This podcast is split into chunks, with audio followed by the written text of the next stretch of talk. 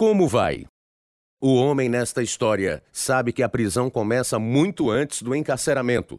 Começa com um coração algemado pela desesperança, uma alma endurecida pelos golpes de um mundo indiferente e uma consciência que justifica tudo o que alivia a dor de viver outro dia.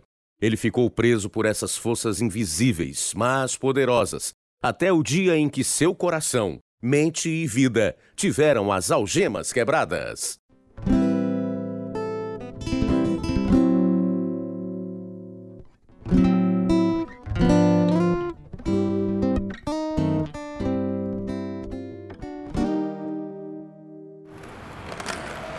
Não sei, Ronaldo. A delegacia fica no fim do beco. Você pode vê-los indo e vindo. Sim. Mas eles nunca olham para esse antigo armazém, não. Você não acha que precisamos de um vigia? Ah, de qualquer forma, não há policial perto deste edifício e as janelas inferiores estão alarmadas. Olha, podemos subir a escada de incêndio, abrir um buraco no telhado e pegarmos aquele caminho. Então, carregamos o caminhão e partimos. Moleza. Vamos encontrar o caminhão. Este é Algemas Quebradas verdadeiras histórias de vida que proclamam as boas novas, dramatizadas e produzidas em inglês em Chicago pela Pacific Garden Mission. Os sem-teto carregam poucos pertences, mas estão sobrecarregados com o passado, com velhos medos que levaram a más decisões e velhos hábitos que os levaram às ruas. A Pacific Garden Mission, no centro de Chicago, oferece refúgio a centenas de homens, mulheres e crianças, fornecendo comida, roupas limpas, assistência médica e odontológica, aulas e aconselhamento, tudo sem nenhum custo. Mas o maior presente de todos acontece quando eles se afastam do passado para aceitar uma nova vida daquele que diz: Darei a vocês um coração novo e porei um espírito novo em vocês. Tirarei de vocês o coração de pedra e lhes darei um coração de carne. Ezequiel 36, 26. E agora, para transmissão em todo o mundo, aqui está o programa número 2698, versão brasileira 65, da série Algemas Quebradas. O programa que faz você olhar para si mesmo e pensar. Esse buraco aqui dá pra gente passar. Vou jogar a corda e aí podemos deslizar para baixo. Vamos dar uma pausa pro cigarro primeiro. Esse caminhão deve conter milhares de caixas de cigarro. Tudo o que precisamos fazer é vendê-los e teremos sucesso. Que luz é essa? A polícia está lá embaixo. Temos que pular do prédio. Três andares? Vai, vai, vai!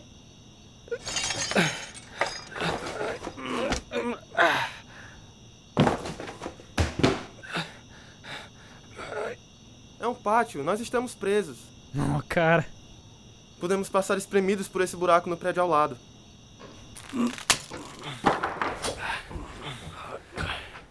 Ah, eu acho que torci meu tornozelo. Venha, fique embaixo do piso. O que é esse barulho? Nada, apenas o chão se acomodando. Polícia. Talvez entraram nesse edifício.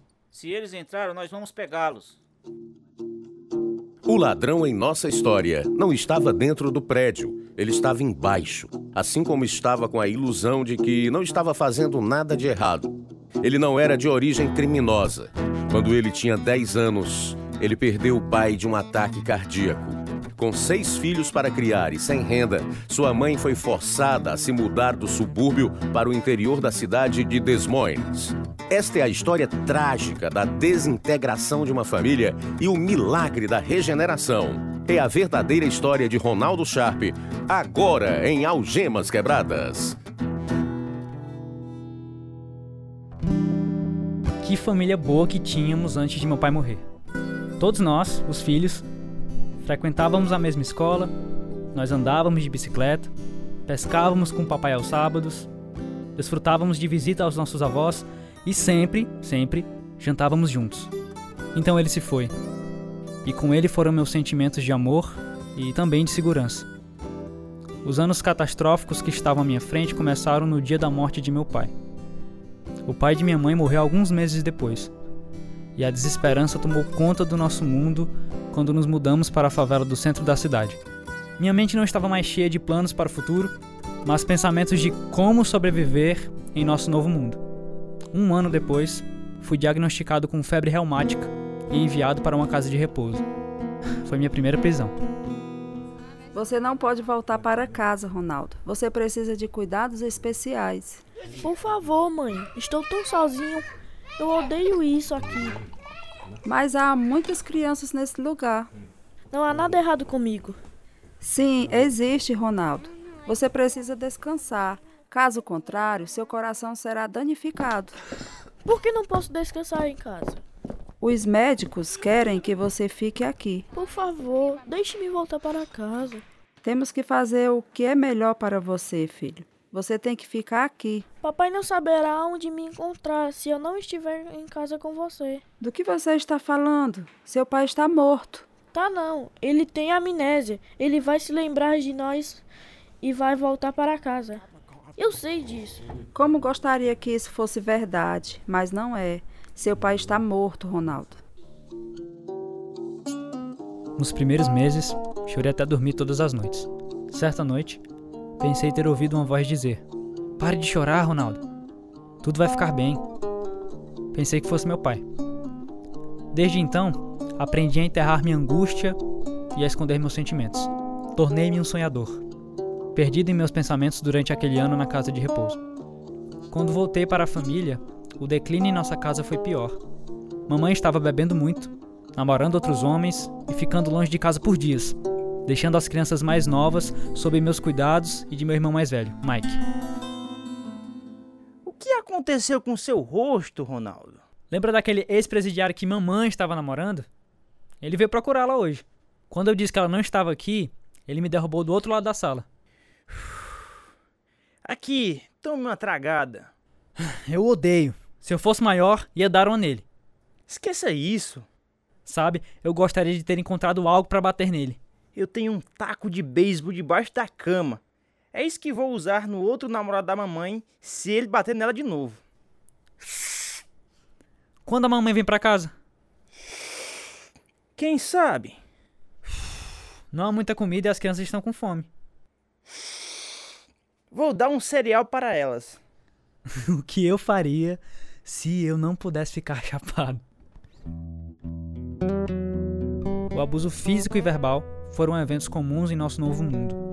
Nós nos tornamos parte de uma pequena gangue do bairro que invadia carros, roubava lojas e parquímetros. Tudo isso para ter dinheiro para comprar drogas. Mamãe deixou meu irmão dirigir seu carro, embora ele tivesse apenas 15 anos. E uma noite, a polícia nos pegou e nos jogou na prisão com duas dúzias de homens de aparência perigosa. Tudo isso na mesma cela. Estávamos tão assustados que mal descansamos a noite toda, mas não deixamos eles perceberem. Você deveria ter cuidado ao dirigir meu carro, Mike. Tomei cuidado, mãe. Eles só me pegaram, só isso. Rapaz, eu deveria ter visto os caras naquela cela. Sim, pense nos caras durões. Mas nós éramos igualmente durões, não éramos, Mike? Tem de ser. Nunca demonstre medo. Espera os caras ouvirem. Conseguimos passar nossa primeira noite na cadeia. Eu estava no sétimo ano quando isso aconteceu. No primeiro dia do nono ano, um amigo e eu fomos expulsos da escola permanentemente. Nem o sistema escolar nem a sociedade toleravam nossa rebeldia. Fui suspenso muitas vezes e não me arrependi. Quando eu tinha 17 anos, meu primo e eu solicitamos entrar num programa do governo de emprego, que havia acabado de abrir no Texas. Meu primo foi aceito, mas foi rejeitado porque a febre reumática havia danificado minhas válvulas cardíacas. A rejeição me endureceu e me aproximei ainda mais para o mundo das drogas, passando também a roubar. Nada deu certo na noite em que meu parceiro e eu pulamos do prédio para escapar da polícia e depois fomos presos no chão como ratos. Quando eles se foram, voltamos para a rua.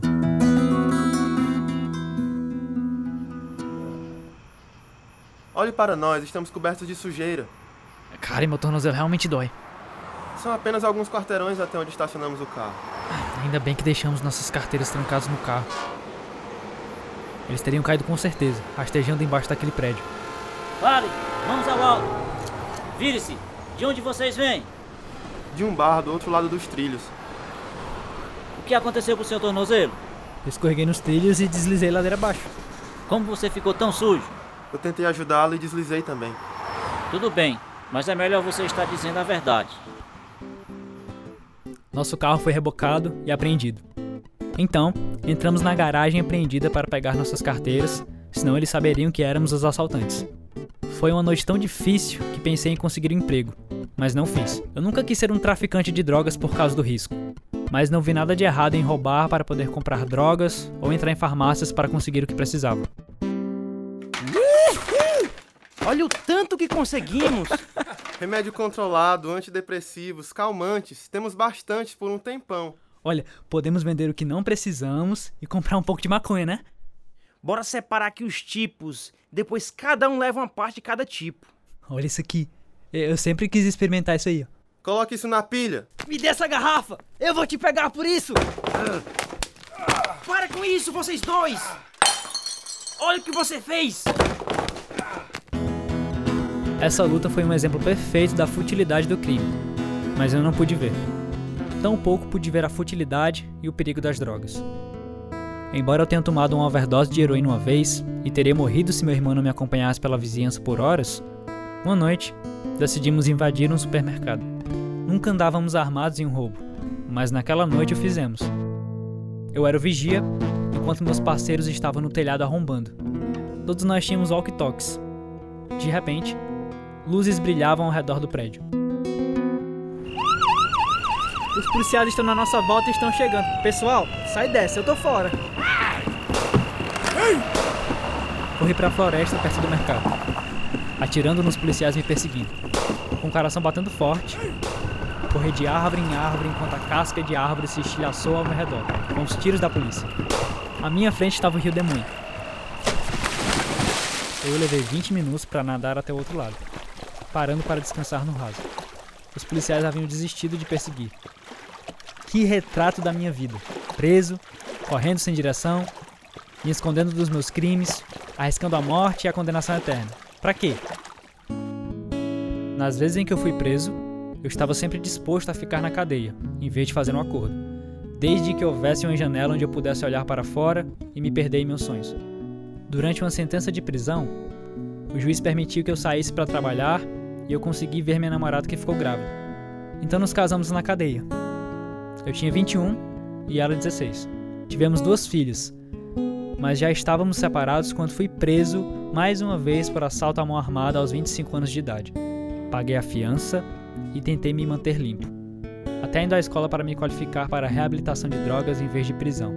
Pela primeira vez, eu realmente queria mudar, mas fui pego nas armadilhas da vida e não tinha poder para me libertar. Então fui preso enquanto estava sob fiança. Você deve aceitar o acordo, Ronaldo.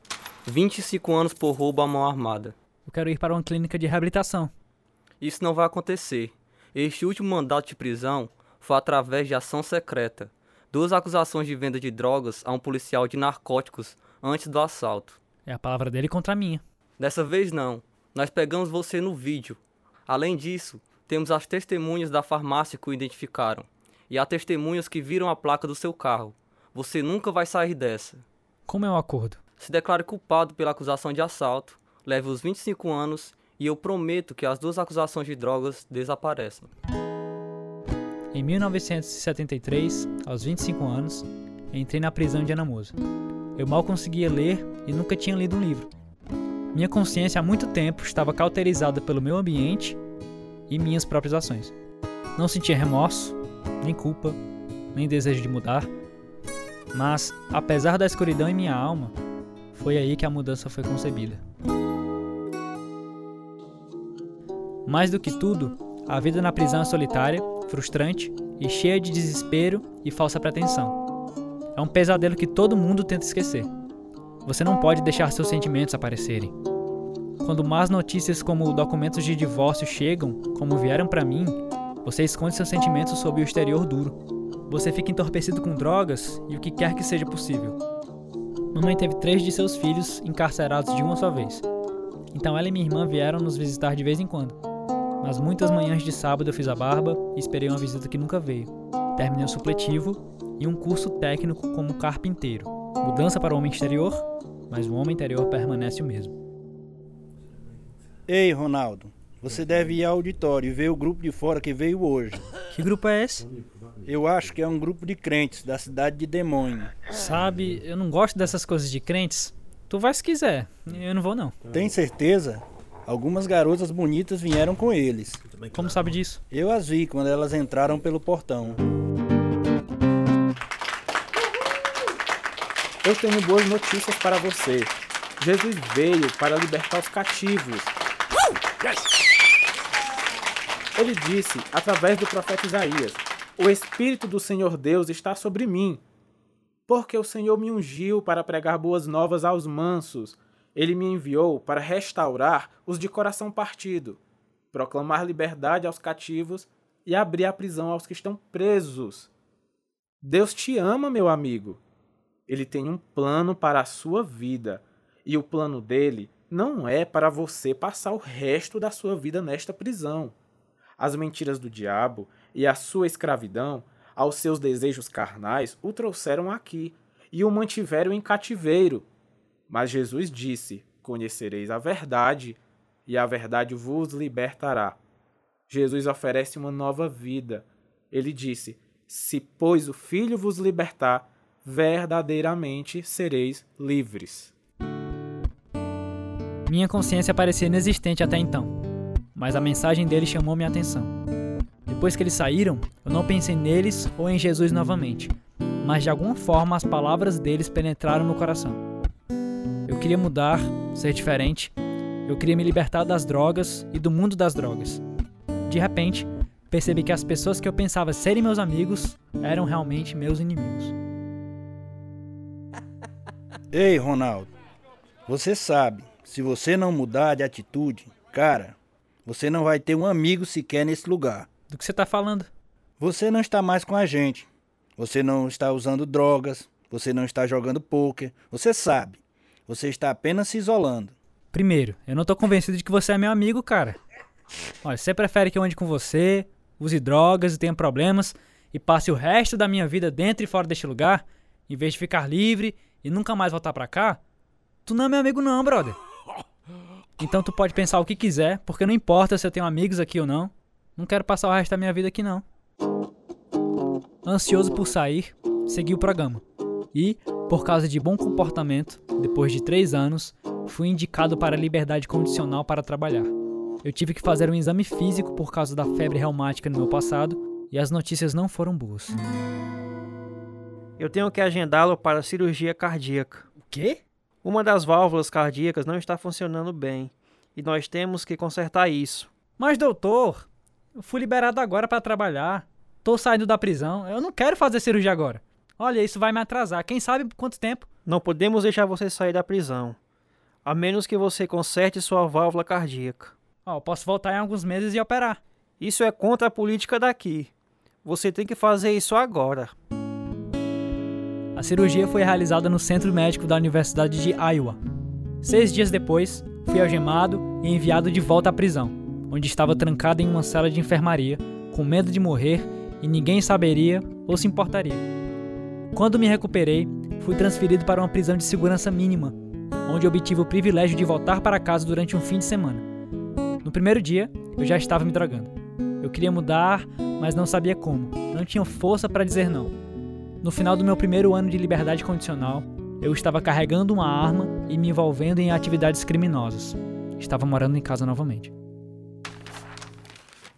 Você está procurando outro emprego? Sim. Meu oficial de condicional disse que eu preciso conseguir um emprego em tempo integral e ficar com ele ou voltar para a cadeia. Eles sempre estão te perturbando, não é? Olha, eu não quero voltar para a prisão não, mas todos esses trabalhos parecem chatos. Se você ficar chapado, pode fazê-lo. Ah, aqui está um, na carpintaria do Hospital Municipal. É só pegar um ônibus. Olha, eles nunca vão contratar um ex-presidiário. É, mas eu vou tentar uma entrevista. Na entrevista do hospital, encontrei a mãe de uma de minhas amigas que havia morrido recentemente. Eu não sabia que ela era uma cristã que havia orado por mim e que ela me deu uma recomendação com um gerente que também era cristão. Ela me apresentou ao supervisor de manutenção. Eu vou te dar esse trabalho, Ronaldo. Eu sei sobre sua passagem na justiça. Eu sei onde você esteve. Eu sei como tem sido a sua vida. Mas eu vou te dar uma chance. Eu só vou te dar uma chance. Depois de alguns meses de trabalho, meus velhos hábitos prevaleceram. Tomei um gole de tequila e fumei maconha o dia inteiro com um colega de trabalho. Ao mesmo tempo, tornei-me mais antissocial, um solitário. Meu irmão me avisou para procurar um amigo, alguém com quem conversar, ou eu não conseguiria. Então minha irmã mais nova me convidou para o encontro de Jesus na noite de domingo. Quando cheguei lá, percebi que era o mesmo grupo que havia estado na prisão dois anos antes. Você sabe, um leproso veio a Jesus, pedindo para ser lavado, porque a hanseníase é uma doença terrível. Os leprosos tinham que se esconder do mundo, e ninguém os tocava, mas Jesus os tocou. Você já se sentiu impuro e indigno? Como se você tivesse que se esconder por causa de seus pecados? Bem, a Bíblia diz que, cheio de compaixão, Jesus estendeu a mão, tocou nele e disse: Quero, seja purificado. Marcos 1, 41. Meu amigo, Jesus tocará em você quando todos já tiverem desistido. Quando ninguém mais puder. Ele conhece todas as coisas ocultas que você disse e fez.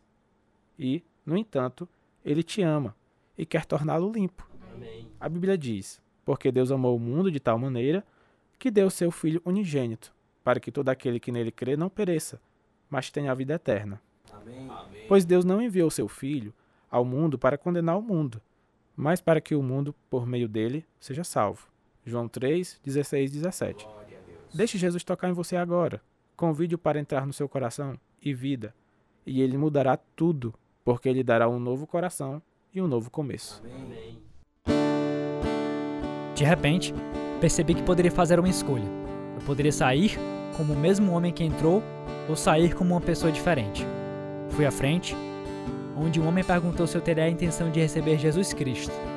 Eu disse: Amigo, vim aqui por tudo que você tem, porque sou o homem mais carente que você já conheceu. Depois de orar, ele me deu uma Bíblia e me disse para ler o Evangelho de João. Na manhã seguinte, em vez de fumar um baseado, comecei a ler a Bíblia. E quando olhei no espelho, vi alguém diferente do que tinha visto no dia anterior. Levei a Bíblia para o trabalho e li na hora do almoço.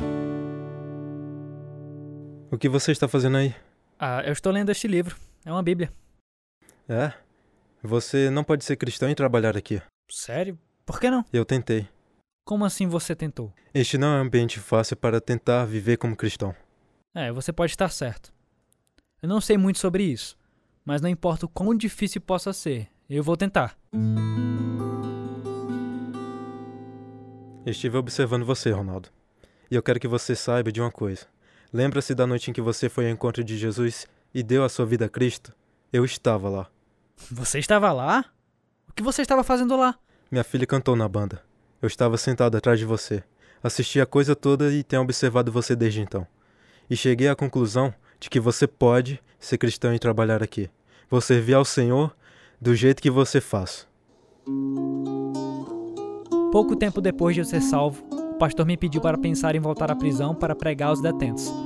Eu não tinha interesse e disse isso a ele, mas Deus começou a mover na minha vida de uma maneira impressionante. Eu ainda estava em liberdade condicional depois de anos de uso de drogas e roubo. No entanto, o hospital me mandou para a escola para ser um serralheiro. Eu logo tive as chaves de todas as fechaduras do hospital. Você tem chaves para o laboratório farmacêutico? Todas essas drogas? Oh, cara! É como colocar a raposa no galinheiro. Agora não, Mike. Eu não tenho desejo nenhum, nenhum de usar drogas desde que eu recebi Jesus como meu salvador. E eu? Olha, ele também te ama. Tudo que você precisa fazer agora é orar e pedir a ele que lhe dê uma nova vida. Uau, quero dizer. Eu poderia usar algumas dessas drogas aí. Sem chance. Além disso, você não precisaria de drogas se entregar sua vida a Jesus. Você não é o mesmo Ronaldo que eu conhecia.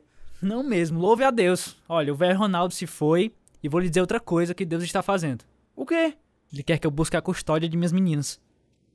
A mãe delas ainda está usando drogas. E eu não quero isso pra elas. O que você sabe sobre ser pai? Assim, nada. E foi isso que eu disse ao Senhor. Mas ele me ensinará o que eu preciso saber. Enquanto meu processo pela custódia passava pelos tribunais, Deus falou ao meu coração sobre compartilhar o evangelho com os prisioneiros. Então, voltei para a prisão em Newton, Iowa, e me encontrei com o diretor. O que que é, Ronaldo? Eu queria falar sobre as mudanças na minha vida desde que saí da prisão. Fui o mesmo, incapaz de mudar meus caminhos. Eu não consegui um emprego, andava com os mesmos antigos usuários de drogas E eu me sentia muito desesperançoso com o futuro. Então eu conheci o Senhor Jesus Cristo. E ele me mudou por dentro. Ele me deu um propósito, ele me ensinou responsabilidade. Agora eu trabalho no hospital municipal e eles confiam em mim as chaves de cada fechadura. Eu, um ex-ladrão. E eu não decepcionaria o Senhor por nada, porque ele morreu por mim. O que ele fez na minha vida é um milagre. Bem, o que você quer que eu faça? Quero começar um estudo bíblico na prisão, porque eu sei que esses homens também precisam de Jesus.